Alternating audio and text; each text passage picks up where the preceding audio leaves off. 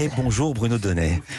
Bruno, tous les jours, vous observez ici les grands rendez-vous médiatiques et hier soir, vous avez bien évidemment regardé le débat entre Marine Le Pen et Emmanuel Macron, mais voilà pourquoi je disais que c'était un exploit. Également la présentation, puis le débriefing que les télévisions en ont fait. Vous avez eu une longue, longue soirée et vous avez été assez surpris. J'ai été frappé, Philippe, non pas par Rocky Balboa, hein, mais par le champ lexical et par les métaphores que les télévisions ont choisi d'adopter hier avant le débat. Partout, sur toutes les chaînes, j'ai eu l'impression d'assister non pas à un rendez-vous politique, mais bien à un match. Absolument, arrivé donc de Marine Le Pen, le visage relativement fermé. Sur TF1, la rhétorique était sportive. On est vraiment dans ce que l'on appelle en langage sportif le money time. Et sur France 2, on avait la curieuse sensation d'être non plus dans la coulisse d'un rendez-vous politique, mais bien dans les vestiaires d'un combat de boxe ou d'une partie de football. Match retour donc de cette finale de 2017 qui parviendra à s'imposer ce soir. Voilà, alors voilà, ça c'était pour l'avant-débat, pardon, pour l'avant-match Philippe, mais Ouais. quant à l'après, eh bien il fut rigoureusement dans la même veine. Sur BFM TV, Maxime Switek a cherché à savoir qui l'avait emporté. C'est la question ce soir après ce débat.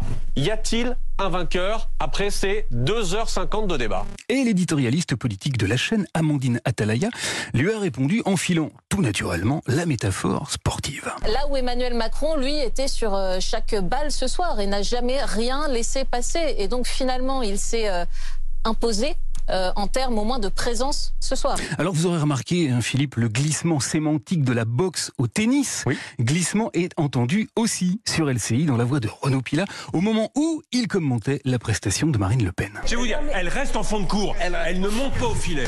Les réseaux sociaux étaient eux aussi hein, au diapason des télévisions et quelques secondes après que Marine Le Pen a voulu commencer à débattre un peu avant le début officiel des échanges, dans le monde.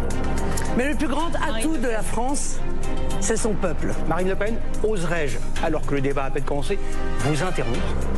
Voilà, elle s'est allègrement pris les pieds dans le générique. Tout Twitter hein, s'en est amusé et a pointé son faux départ, vocabulaire emprunté cette fois-ci à la course. Alors s'agissant du résultat des courses, précisément, les experts de plateau ont été unanimes. Il paraît que c'est Marine Le Pen qui a perdu. Effectivement, une Marine Le Pen assez passive qui s'est laissée euh, euh, dominer euh, physiquement par euh, Emmanuel Macron. Mais qu'Emmanuel Macron a péché par excès d'assurance, ça c'est Bruno Jeudi qui me l'a dit. Il y a eu des plans de coupe qui montraient un, un Emmanuel Macron un peu, un peu limite, euh, euh, se moquant un peu de son adversaire. Bref, d'après les commentateurs politico-sportifs, ce fut donc un match qui opposa l'arrogance à l'incompétence. Alors je l'ai entendu beaucoup, beaucoup, mais c'est une analyse Bruno que vous ne partagez pas et à laquelle vous avez vu une grande limite. Oui, je ne suis pas sûr, Philippe, qu'il soit si simple de dire qui a gagné. Car hier soir, Emmanuel Macron et Marine Le Pen ont en fait parlé à deux France extrêmement différentes. On a l'impression que dans votre vision, tout s'arrête en fait aux grandes villes. À deux catégories d'électeurs qui ne se ressemblent en rien. N'essayez pas d'opposer les villes aux champs.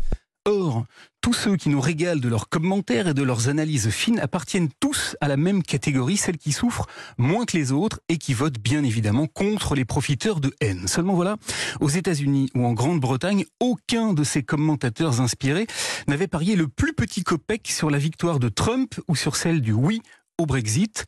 Et pourtant, il convient donc peut-être de regarder ce débat avec un peu moins de certitude. Enfin, pour terminer, Philippe, je voudrais vous faire entendre ici une petite phrase qui m'a semblé la plus révélatrice de la soirée d'hier. C'est le directeur de la rédaction du Figaro, Guillaume Tabar, qui l'a prononcé sur LCI. Eh bien, il me semble que la dédiabolisation a franchi une étape supplémentaire ce soir.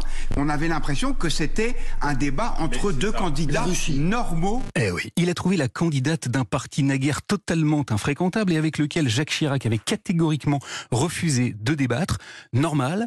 Et comme les autres, ça n'est pas, pas encore une victoire politique, mais c'est déjà une sacrée victoire médiatique. Merci beaucoup Bruno Donnet, à demain.